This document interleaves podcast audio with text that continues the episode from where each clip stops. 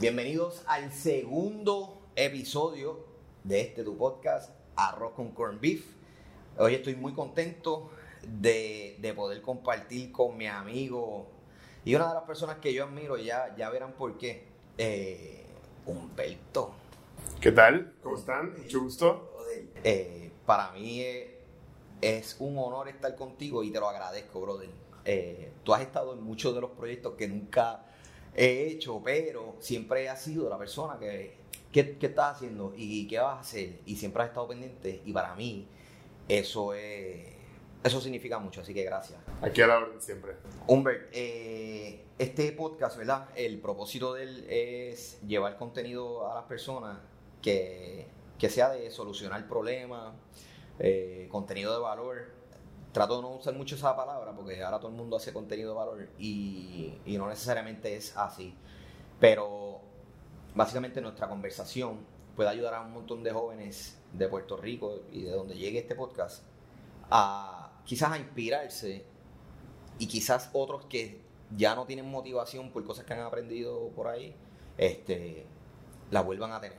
Porque hay, hay muchas cosas que quiero hablar contigo que, que no se hablan en los otros podcasts porque quizás no es bonito o porque quizás no, no es algo que genere un clic. Así que nada, bienvenido nuevamente. Y de, lo, lo primero que quería saber, yo te conozco a ti la primera vez que yo te vi, tú hiciste una entrevista a la que era mi pareja en aquel momento y me hiciste una pregunta a mí. Tenías un pana con una cámara y tú tenías un micrófono con un cable a esa cámara. Yo no recuerdo el proyecto, pero fue en Río Piedra. Y estamos hablando para el 2008-2007. ¿Recuerdas la pregunta? no. Ok, pues mira, yo tenía, y va a sonar medio de esas historias que nadie sabe, pero que quizá a nadie le importa. Eh, yo te puedo decir que yo creo que fui la primera persona que le vendió un podcast a una marca, eh, que fue a Curse Light en ese momento.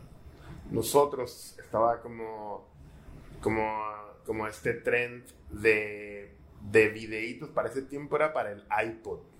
Cuando, el iPod, cuando en el iPod se podían ver videitos, nosotros subimos y creamos un canal en iTunes, en la tienda de iTunes, eh, con podcasts que básicamente eran videos recap de las actividades de Curse Light. So, nosotros le vendimos a Curse en ese tiempo una página de MySpace y podcasts eh, frecuentes con videos de, de, los eventos que habían tenido. Y con eso te pusimos alrededor de dos años y cubrimos eh, pues básicamente todos los eventos de la marca y subían, creo que semanalmente, a iTunes. ¿Qué pasa? En ese tiempo tú te suscribías a un canal y cada que te conectabas a internet, ese canal te filiaba a tu... Porque en teoría ya no son podcasts. Lo que, lo que la gente hace ahora mismo ya no son podcasts. Porque el, la, de donde venía el podcast era del, del archivo tú tenías que tener el archivo. Okay. So, cuando tú te conectabas a iTunes y iTunes te decía, hay, por decir algo, cuatro podcasts nuevos de Curse Light. Y te llegaban a, tu teléfono, a tu, en ese eh, a tu iPod y tú los podías ver desde tu iPod o desde tu computadora. So, yo por eso, espero que no sea un problema para Curse ahora mismo, pero aprovechando que tenía camarógrafo, eh, en los eventos, y como yo siempre también, igual que tú, siempre hemos estado inventando, pues yo se, como quien dice, ponchaba la, la host de Curse y yo convencí al camarógrafo, un saludo a Irra, que se quedara una hora más conmigo, Okay. yo siendo el host. So, básicamente, con los chavitos que Curse me daba, con los chavitos que Curse me daba, pues le pagábamos a la host, le pagábamos al, al camarógrafo y el camarógrafo, en gratitud, se quedaba una hora más conmigo y grabábamos eh, Cisne TV.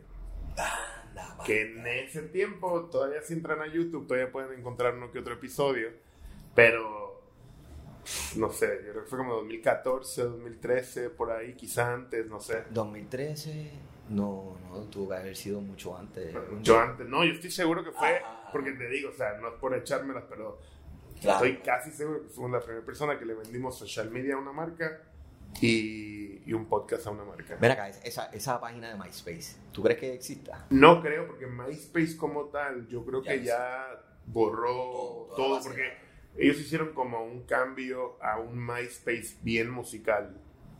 Creo que 2010 por ahí. Ah, Y de ahí desapareció. cool, brother. Wow.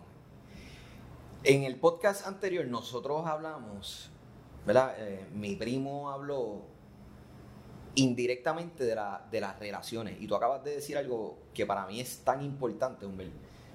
Porque tú cogiste un presupuesto, ¿verdad?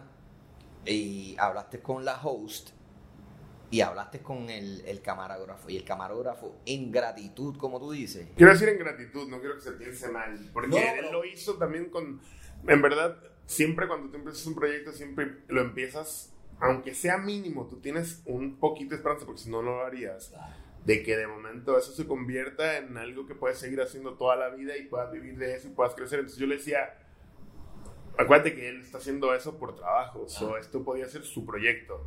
Porque Cine TV, o parte de la promesa que yo le hice, es que pues si, si eso cuajaba, pues él era socio mío en el proyecto. cool. Nunca cuajó, pero lo intentamos. Brutal, hermano. Eh, después de. Mano, es que tú has tenido un montón de proyectos, Humbert, y has tenido un montón de negocios. Si le damos fast forward de ese momento que yo te vi por primera vez a la segunda vez, digamos que fue la segunda vez que te vuelvo a ver, no sé si fue montado en la bicicleta o cuando tú tenías el negocio de la calle Taft, que muchos de mi generación eh, eh, extrañamos mucho, se llama el Rex. Mm, El Rex fue, yo empiezo el Rex por, nes- por no necesidad, por, fue como una lógica, como un therefore, como una razón, fue un, un- un resultado. Yo tenía una tienda que se llamaba Beast, Arriba, correcto. abajo. Bis era abajo. Nadie se acuerda mucho de esa parte. Esa tienda vendía juguetes de diseñador y mi marca de ropa, que esa siempre ha sido como el constante, que es Cisne. Eh, so Beast duró alrededor, creo, puedo equivocarme, pero dos años aproximadamente.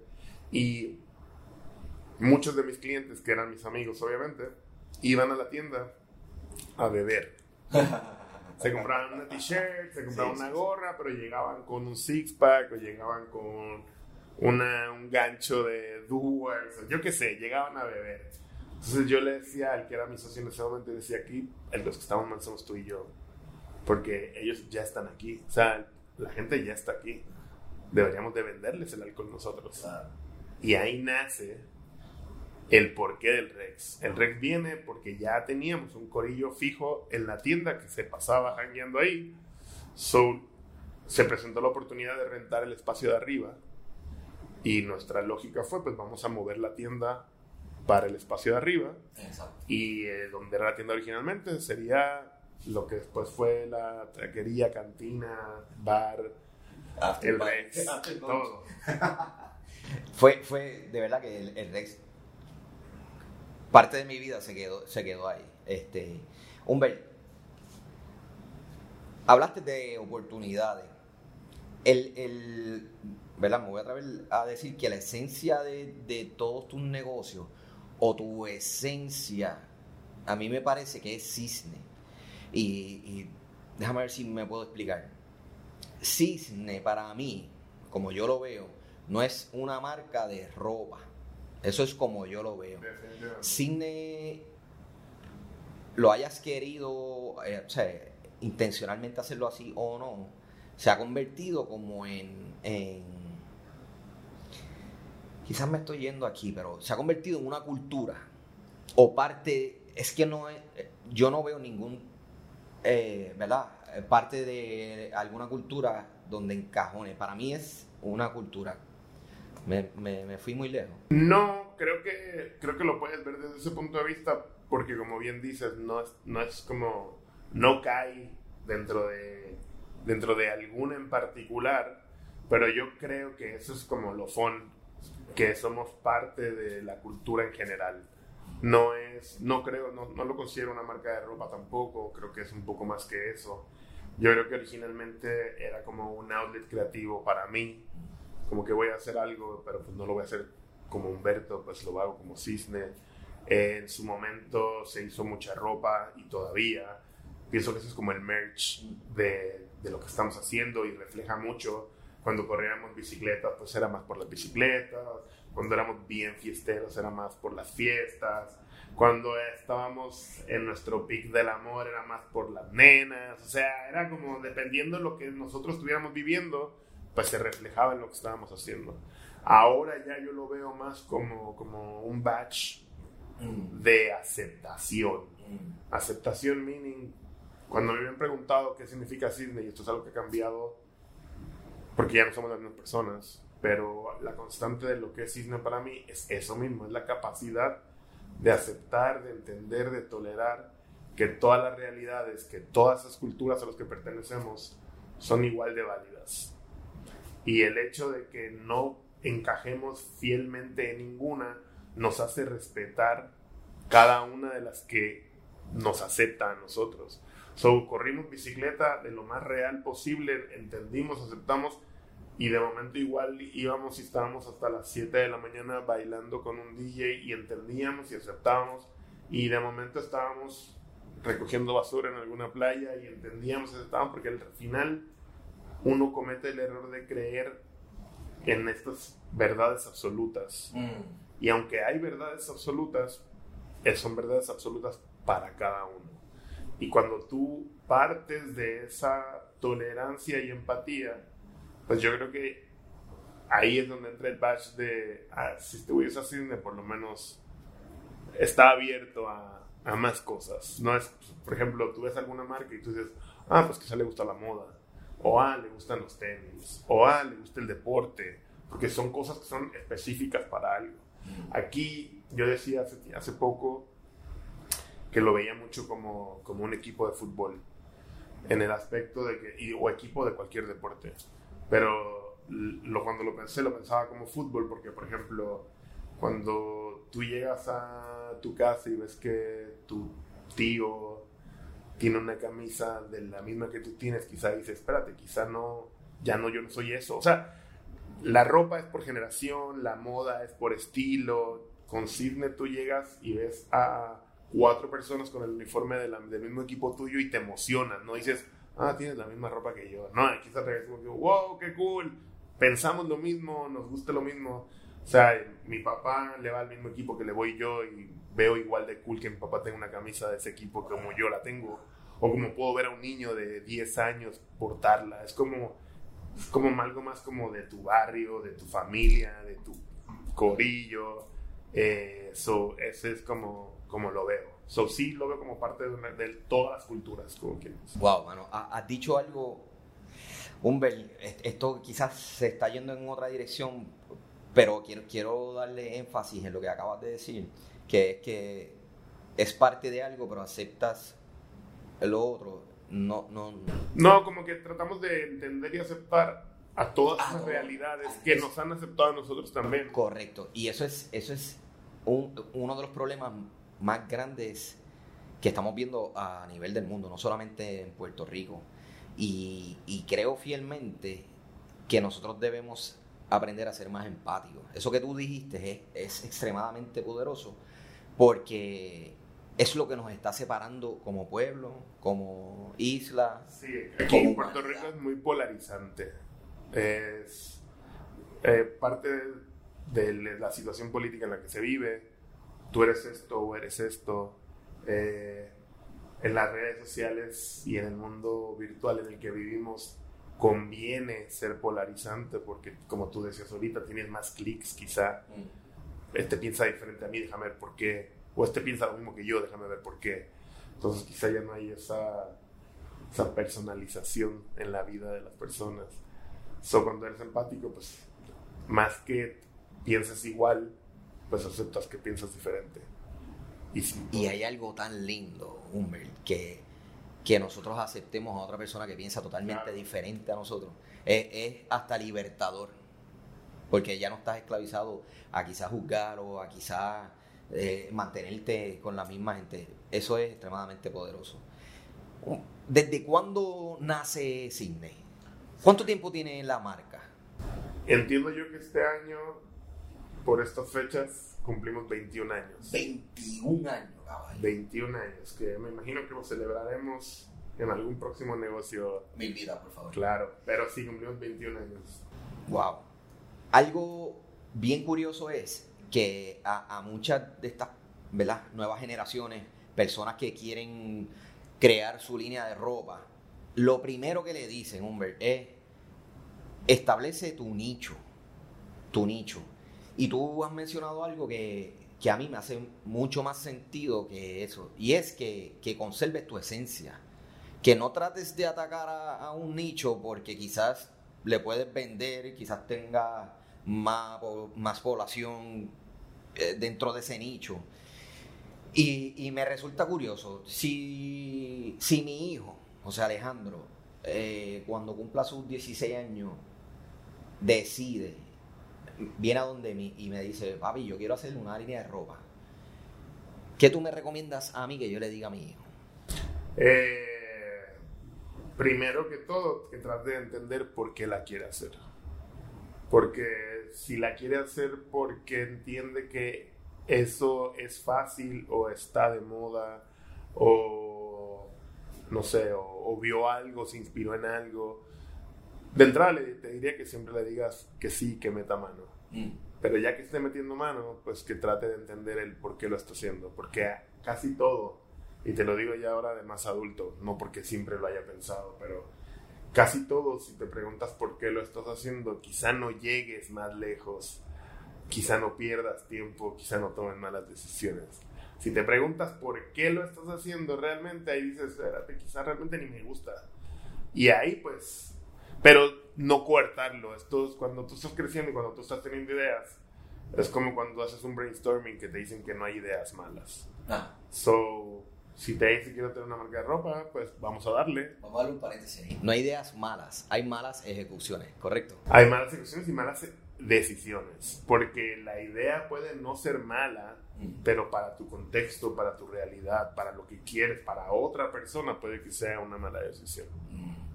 So te digo, eh, principalmente es preguntarse el por qué lo estás haciendo. Qué interesante que me dice eso. Casualmente yo terminé un, un taller de tres semanas de mercadeo.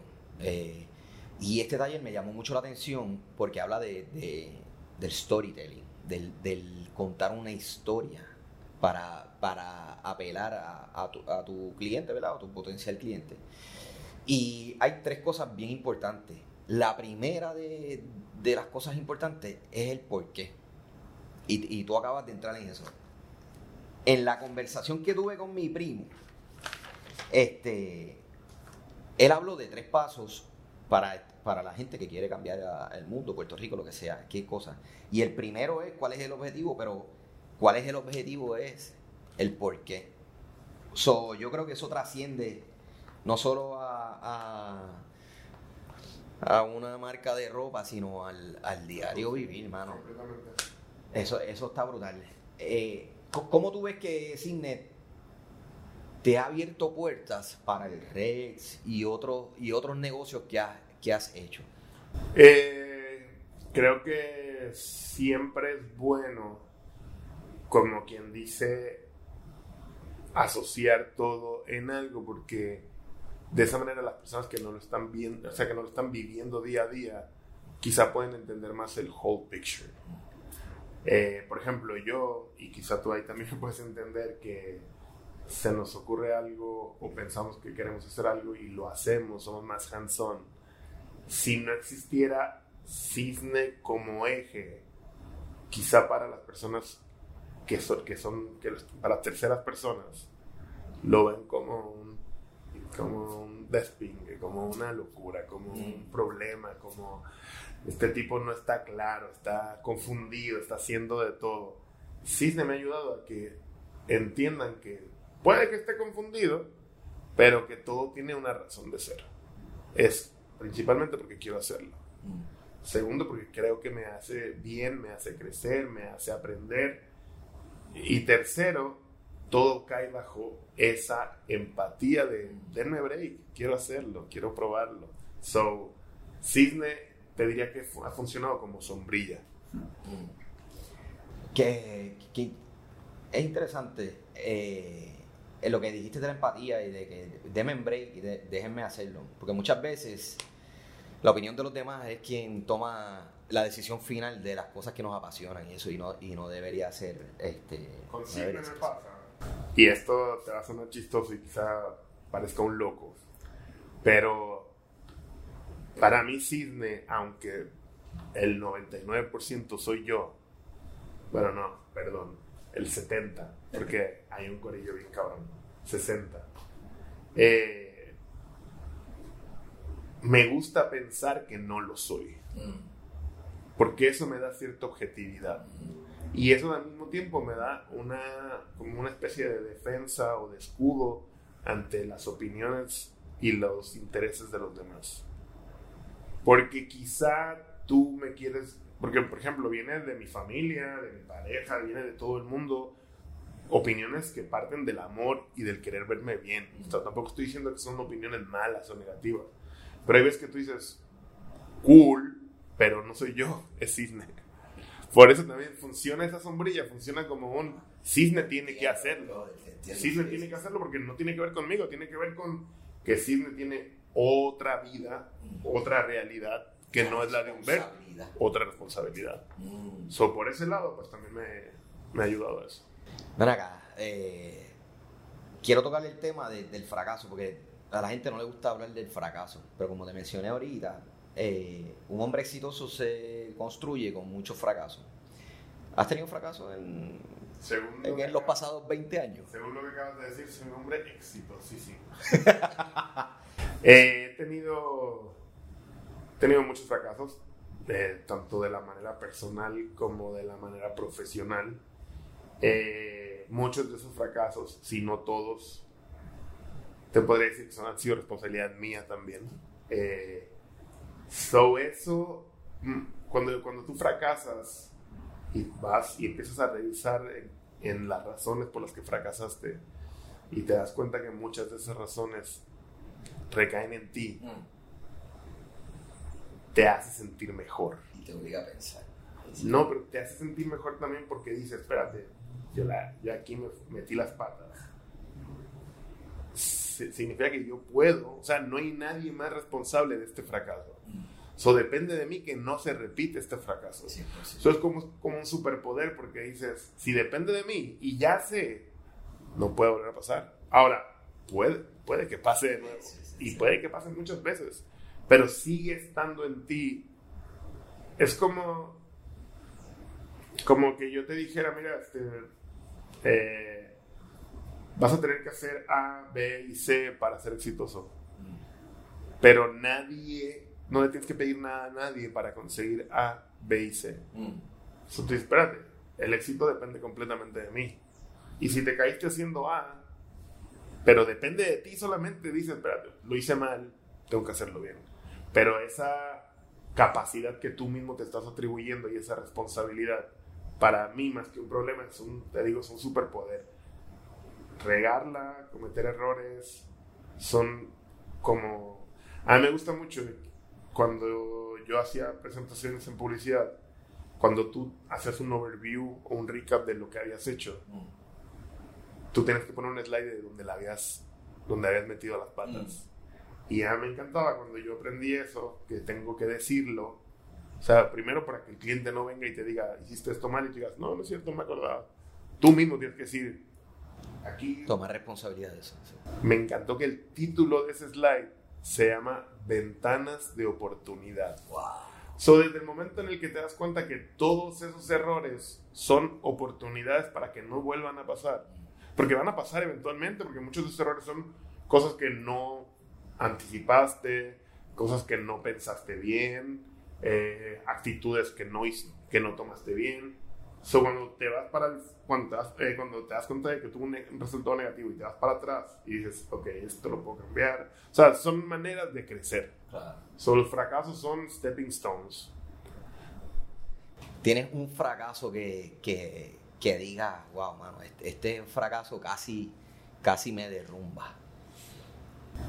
Eh, no fue un frac bueno, el fracaso fue el resultado. Casi me derrumba. Cuando pasa María, eh, ahí es donde yo cierro el Rex. Mm. Y cuando cerramos el Rex, yo fui bastante, eh, ¿cómo se diría? Me creí bastante, creí bastante en lo que yo podía hacer. Fui soberbio. Mm. Y yo en ese momento tenía, eh, estaba construyendo con mi socio del Rex otro lugar que se llamaba Phyllis. Y tenía el Rex que estaba, abrimos, no abrimos, etcétera. Y en ese momento yo dije, ¿sabes qué? Voy a cerrar el Rex. No quiero tener nada que ver con Phyllis. De seguro, de aquí a un mes, ya me invento otra cosa. Mm. Y ese mes ya va como por cuatro años. Wow. De hecho, en el sitio que estamos ahorita es el primero, como quien dice que voy a abrir. Porque participé con unos amigos en el NIE que me dieron la oportunidad de ser socio de ellos por una temporada en donde ambos, tanto el NIE me ayudó como yo lo ayudé. Y ahora pues estoy ya un poquito más eh, claro de ese fracaso, como quien dice, pues mejor. Otro que tuve malo hace poquito que también me dio muy duro fue, traje una banda de Chile que se llama Friolento. Y no fui GI a la hora de exigir o de pedir pruebas de que tenían visas de trabajo. Y cuando llegan a Puerto Rico, porque llegaron hasta aquí, lo regresaron.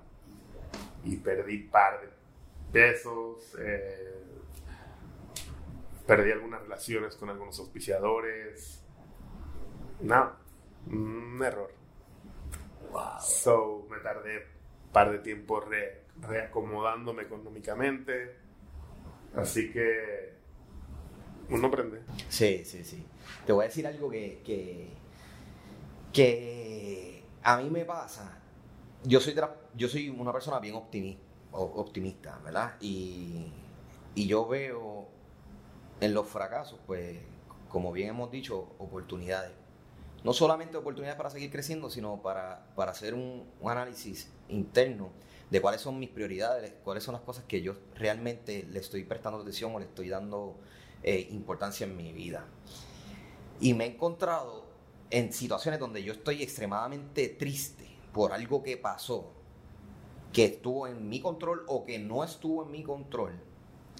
Sin embargo, la gente, mis amistades, en, en- en ese momento me han dicho, wow, mano, este, tú como que siempre estás tan positivo y tan... Y a veces yo les digo, eso es lo que tú ves. Claro, como siempre da la mejor cara también. Pero todo lo que pasa adentro es, es, es tan malo pero tan bueno. Yo velo desde este punto de vista. No está mal ser optimista y el ser optimista no está peleado tampoco con sentirse mal. Ser optimista es la manera en la que tú ves el problema o la situación. El problema va a estar ahí, seas optimista o no seas optimista. Es como tú piensa lo que eres como un. Las comparaciones se me ocurren son bien locas, pero piensa lo que eres como un sistema digestivo. Y los problemas o las situaciones son la comida. Si tú eres optimista, tú tienes un buen, un buen eh, sistema digestivo. Lo tomas, lo- hay gente que no tiene buen sistema digestivo y se atora, tiene malestar, esto, lo otro. So, esas son cosas que tienes que ver cómo lo, cómo lo, lo ves. Desde mi punto de vista, yo creo que yo también soy bastante optimista, pero no puedo, eh, no puedo tampoco esconder cuando me siento mal y se me nota. Eh, yo creo que al final, cuando tú te sientes en la mala, simplemente, por lo menos en mi caso, yo recuerdo que mi abuela me decía que había dos tipos de problemas. El que puedes resolver y el que no. El que puedes resolver, si lo puedes resolver, no deberías de preocuparte, deberías de ocuparte. Deberías de resolverlo. Ocuparte, correcto. Si no lo puedes resolver, no deberías de preocuparte porque no puedes hacer nada al respecto. Sí. So, pichea. O sea, tienes dos maneras de verlo. O lo puedes resolver o no lo puedes resolver. Y ambas cosas están en tus manos. Darle la prioridad o la importancia que tienes. Correcto, correcto. Cuando, cuando has tenido esos días malos, ¿verdad? Yo yo digo que no son días, son temporadas que nosotros tenemos, porque la realidad es que duran días y pueden durar semanas y a veces hasta meses. Este, ¿Cómo eso afecta a tu negocio o cómo afecta tu desempeño? ¿Eso tú le das eh, eh, espacio a que te afecte tu negocio? Digo, no le doy el espacio, lo que pasa es que muchas veces el, problema viene del negocio. Mm. O sea, lo que yo trato es, te digo, yo, yo creo que llorar, yo creo sentirse mal, yo creo que aceptar las situaciones son como un primer paso, mm. que tienes que ventilarlo, tienes que acknowledge, tienes que decir, si esto está pasando. Mm. Si tienes un problema, tienes que aceptarlo como lo que es, un problema. Tienes que, por lo menos como yo lo hago, es, darle el tiempo y, y, asimilarlo. No puedes tampoco darle tanto tiempo porque algo que quizás está trillado, clichoso, pero es real, es que la vida no espera por nadie. Mm. la vida no espera por nadie. El problema tú lo vas a tener ahí y tú o lo atacas o, no, o le picheas, pero la vida va a seguir pasando. Mm. si tú te vas para un lado a sentirte mal, mm. no solamente vas a tener el problema, sino vas a darte cuenta que la vida te dejó. Sí. So, tienes que regar con las cosas como casi casi on the go. Tú sabes que el ser padre a mí me ha, me ha ayudado a entender eso. Y, que la vida no, no espera el tiempo puede ser tu peor enemigo o tu mejor aliado. De hecho, antes de ayer o pasado, bueno, de aquí a que salga este podcast, pues hace unas semanas o meses, este, Dios puso en mi corazón que, yo debo ayudar a esos padres solteros. Y yo dije, ¿qué, qué significa esto? ¿Me entiendes? Porque yo, yo no necesariamente me considero el mejor padre, pero sí, pues he cogido, como dicen por ahí, la yegua por la brida y, he hecho lo que he tenido que hacer. Este, wow, me fui ahí en, lo emocional. Pero muchas veces no tenemos opción a, a, parar. Y a veces pensamos que tenemos demasiado tiempo y eso no, eso no es verdad. Eso no es verdad. ¿Qué para ti es, peor? ¿Un, ¿Un, atraso económico o un atraso emocional? Eh, para mí, por lo menos, no hay un atraso em, económico que no tenga un atraso emocional, porque, pues, como padre de familia, me puedes dar la razón de que cuando aprieta uno, se arranca los pelos. Eh, y el atraso emocional, como te dije, yo los manejo con la misma regla. Puedo hacer algo al respecto. A veces puedo ser frío, porque si veo que no puedo hacer nada al respecto, así mismo muevo y sigo adelante. Yo creo que una de las cosas que he hecho bien en mi vida es no tomar las cosas tan personales. Porque cuando más las tomo, más me siento mal y entonces lo canalizo de alguna manera, pero trato de no, no quedármelo. Y el atraso económico me ofusco por par de tiempo, pueden ser horas, pueden ser días, no creo que lleve a la semana, porque como te dije, si puedo arreglarlo, aplico la misma fórmula. ¿Qué puedo hacer? Ya con el hecho de que yo tenga una solución, aunque se vea lejos, ya me da una tranquilidad. O sea, por ejemplo, tengo muchos gastos este mes, y, pero el próximo tengo tres trabajos. Pues, apretar ahorita porque sé que hay, un, hay una luz al final del túnel y se, y se trabaja de esa manera. Brutal. Tres consejos que le dé a una persona, ya sea que quiere ¿verdad? abrir su negocio, de, ya sea de bebida, de comida, restaurante, etcétera, etcétera, ropa. En realidad, yo creo que todos los negocios tienen la misma esencia. Tú tienes que trabajar igual de duro para todos los negocios. ¿Qué, tres consejos tú le puedes dar a, una persona? Y, by the way, no hablamos de esto, pero no hay un, una edad específica, requisito que se, que se desarrolla un negocio. Y nuestra sociedad está empujando constantemente a estos jóvenes de 17 a 25 años a que ya tú tienes que tener negocio, ya tú tienes que hacerlo. Hay que, hay que dejar de saber también que hay personas que a sus 60 años, por ejemplo, el de Kentucky, tú sabes que él a sus 72, y esto lo podemos editar porque no, no estoy seguro si fueron 72, 73, 74, a esa edad fue que surgió Kentucky Fried Chicken. Lo he leído, sí. Y me da cierta paz también. Yo lo veo al coronel Sanders y digo, me queda tiempo. Sí, sí. Pero sí, yo creo, y esto tampoco, tampoco es una mentira, si tienes la fortuna de machar con, al, con algo que te encante, o alguien que te encante, o, o sea, encontrar el amor de tu vida, ya sea personal, ya sea de negocios, ya sea de amistad. Qué bueno, felicidades. O sea, qué bueno. Entre más joven te toque, mejor porque piensa que tienes una vida más larga con lo que sea que encontraste que amas. So, sí, es bueno. ¿Tienes que hacerlo? No, porque al final volvemos. Cada realidad es completamente diferente.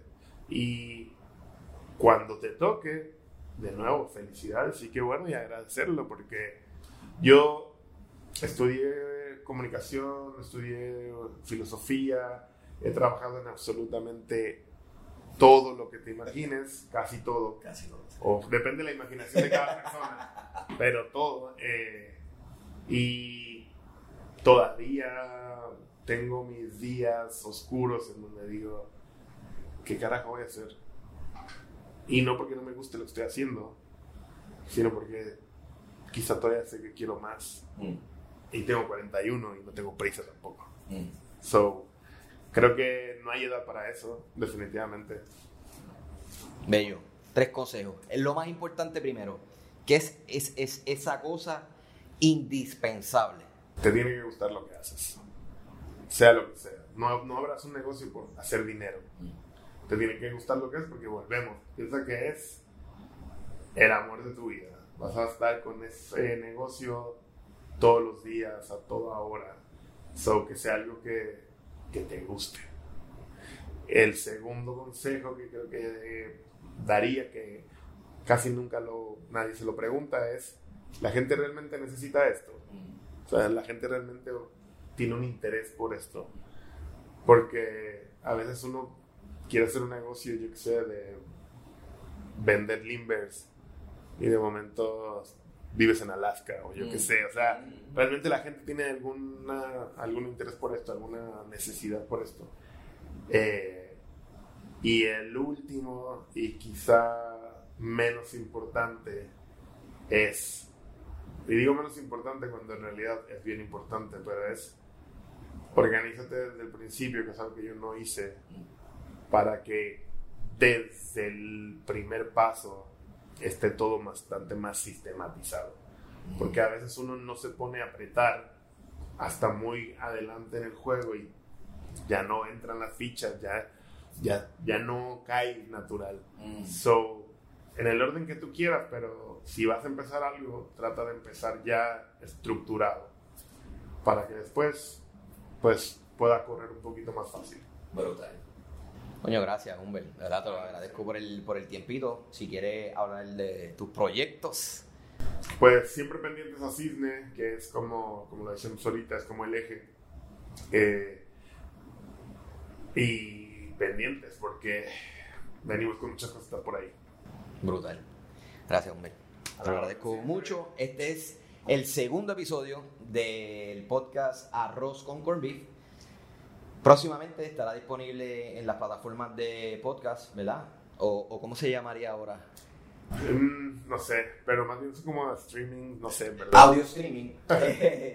y también va- eh, voy a tener escritos y resúmenes, eh, puntos válidos de cada eh, conversación en arrozconcornbeef.com. Gracias.